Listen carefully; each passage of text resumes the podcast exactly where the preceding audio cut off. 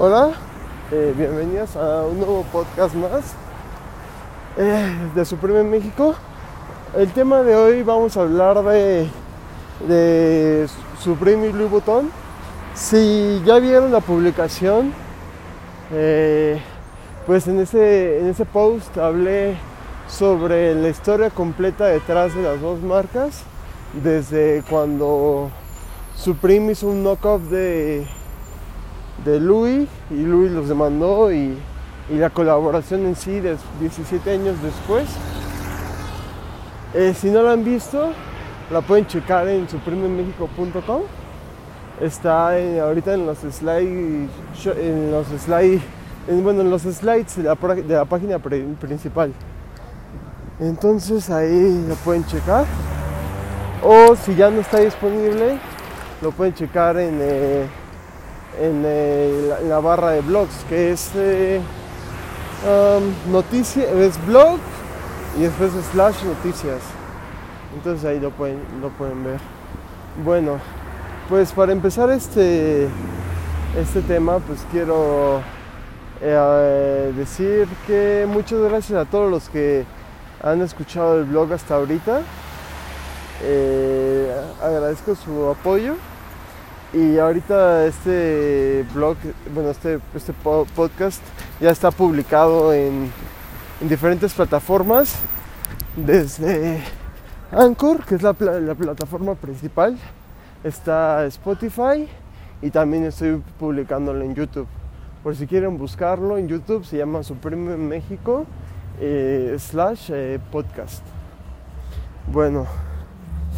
Bueno, pues la historia comienza cuando Supreme eh, hizo su primera colección en el 2000, que, que era un knockoff al monograma de Louis y en vez de usar el monograma de Louis, solo cambió eh, su logotipo y los puso una SS como en forma de dinero para para hacerlo como si fuera un monograma de Supreme.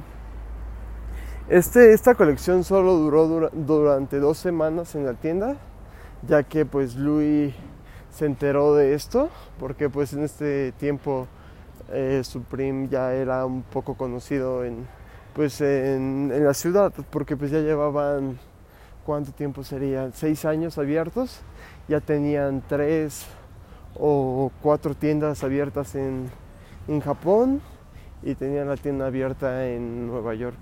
Todavía en ese tiempo todavía no estaba abierta la de Los Ángeles, ni Londres, ni París. Y también eh, faltaban algunas otras, eh, algunas otras tiendas en, en, Japón, que pues en ese tiempo creo que eran solo tres y ahorita son como seis.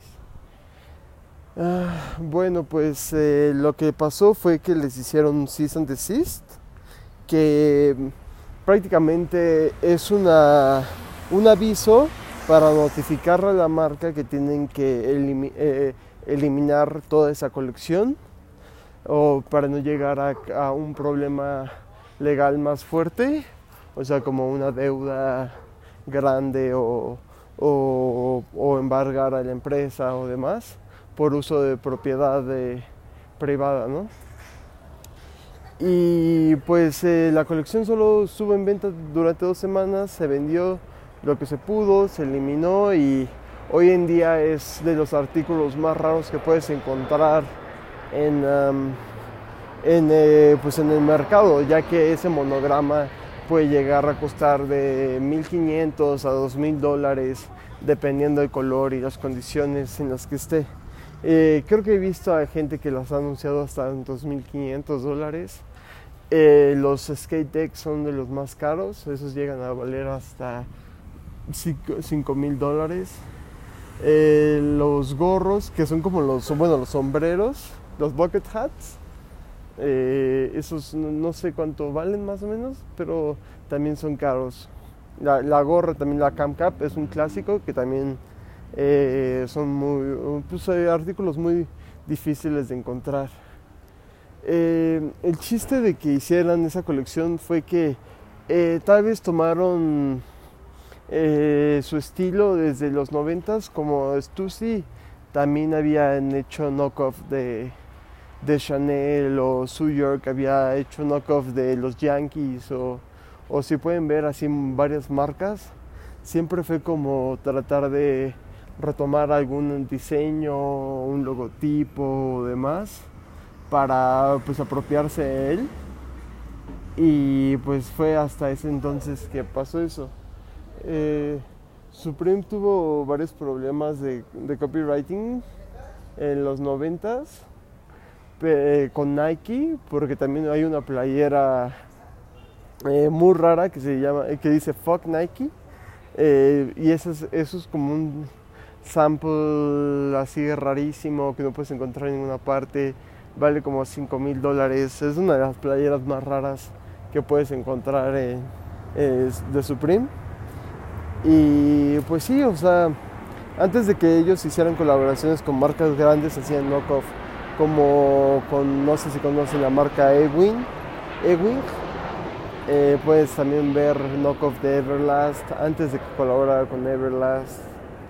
Eh, puedes ver knockoff de, como esa que les digo, de Nike.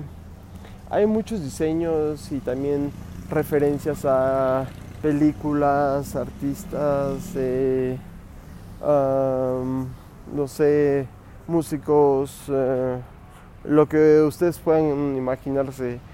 ah, ah también hay unas de Kellogg's y pues demás. El chiste es que fue de 17 años después de que se realizó esa colaboración porque pues en ese entonces eh, estaba el director creativo Kim Jones, que es un fanático del streetwear y ha contribuido en el mercado, pues su participación como el director creativo más abierto al, a la generación de, de hoy en día. Eh, gracias a él, pues, si, pues, si se dan cuenta, de Virgil hablo ahorita es eh, bueno el, que, el creador de Off-White, ahorita es el director creativo de la marca porque él se movió a Dior. Pero pues si no existiera Kim Jones, realmente no hubiera existido ni esa colaboración de Louis, ni tampoco eh, Off-White hubiera crecido tanto, porque Kim Jones era como su mentor al momento de que este Virgil pues hizo, no sé, toda su colección de lo de Nike de Ten, sus colecciones pasadas también como de Off-White, como para crecer de una marca street a pasar a pasarelas en París y ha ayudado a muchas marcas más. Ha hecho colaboraciones con Nike y entre otras cosas. También ha trabajado con quién.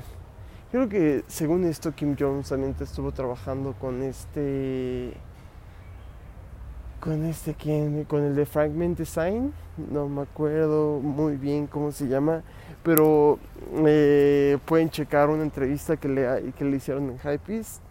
Es uno de los, de los mejores diseñadores eh, de moda en el mundo. Solo que es Fuji.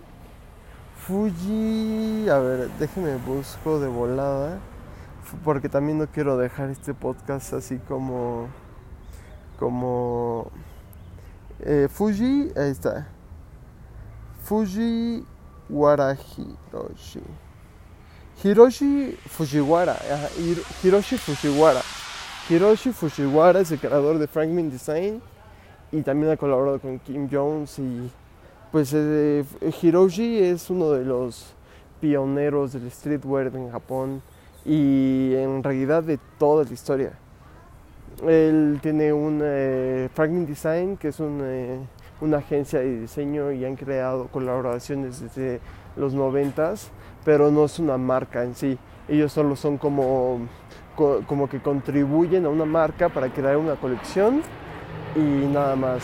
Hay piezas que hacen, pero en realidad todas son como colaboraciones con otras marcas, como puede ser eh, la que hicieron con Nike, que pues yo creo que mis eh, escuchas eh, sneakerheads pues la conocen que es el Jordan 1 como azul, ese lo pueden checar.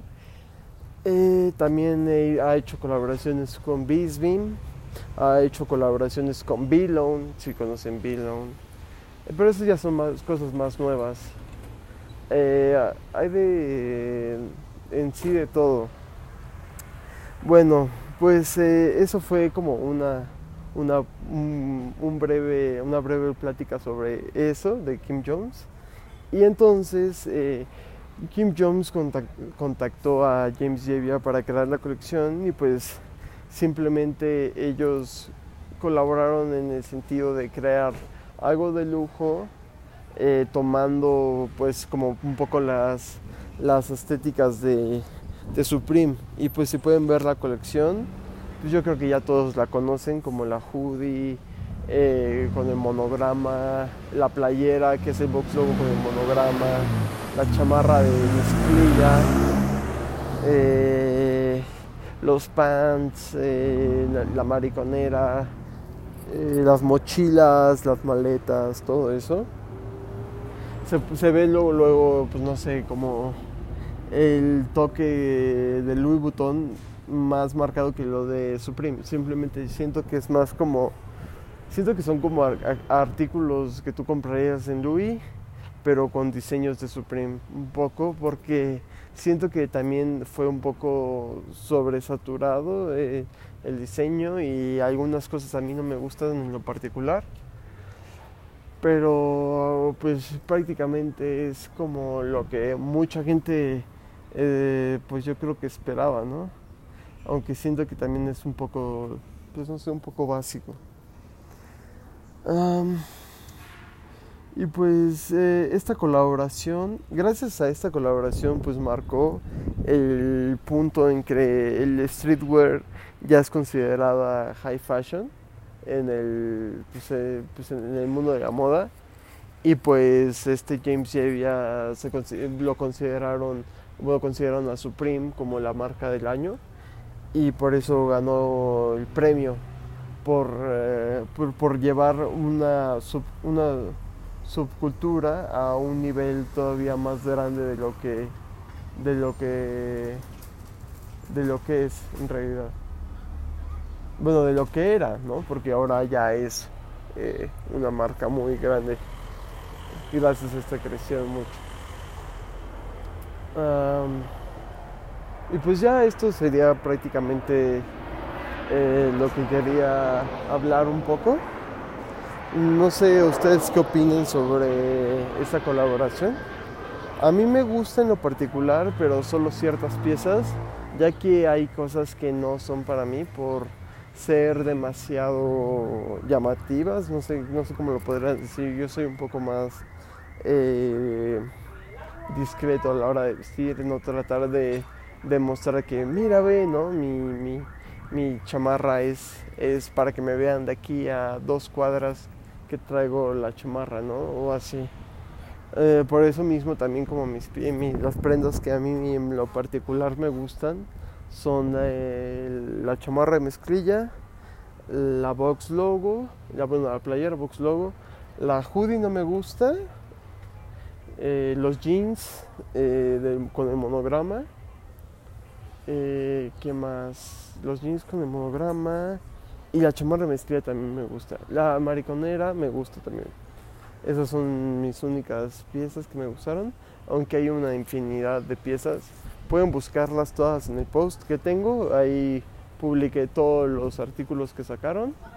Y pueden comprar entre la colección del 2001, que pues en realidad no fueron, no, fue, no fueron tantas piezas como la del 2017, pero pues pueden comprar entre las dos y decirme, no sé, cuál les gusta más.